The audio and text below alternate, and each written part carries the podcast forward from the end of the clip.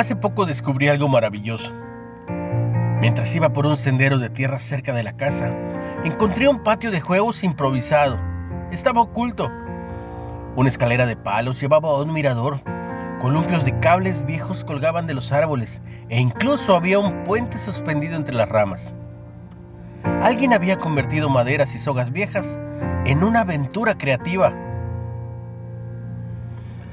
El médico suizo Paul Tourney sostenía que estamos hechos para la aventura porque fuimos creados a la imagen de Dios, como dice Génesis 1.26. Tal como Dios se aventuró para inventar un universo, se arriesgó para crear seres humanos que podían elegir el bien o el mal y nos llamó a fructificar y multiplicarnos, a llenar la tierra y sojuzgarla. Nosotros también tendemos a inventar, correr riesgos, crear cosas nuevas al gobernar productivamente la tierra.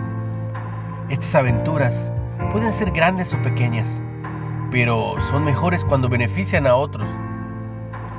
Estoy seguro de que los que crearon aquel lugar de juegos se alegrarían de que la gente lo encontrara y lo disfrutara.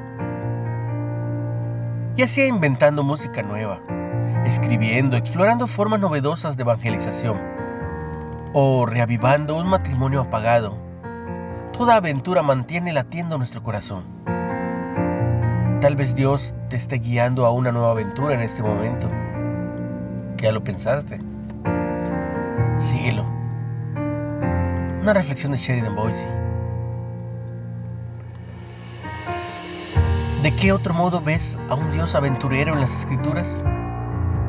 Con su obra cada mañana. ¿Cómo pueden sus aventuras inspirarte a seguirlo? Un consejo lee su palabra. Comparte el mensaje. Si puedes, escúchanos en Spotify en Reflexiones de Ávila con H. Recibe mucha bendición. En el nombre de Jesús.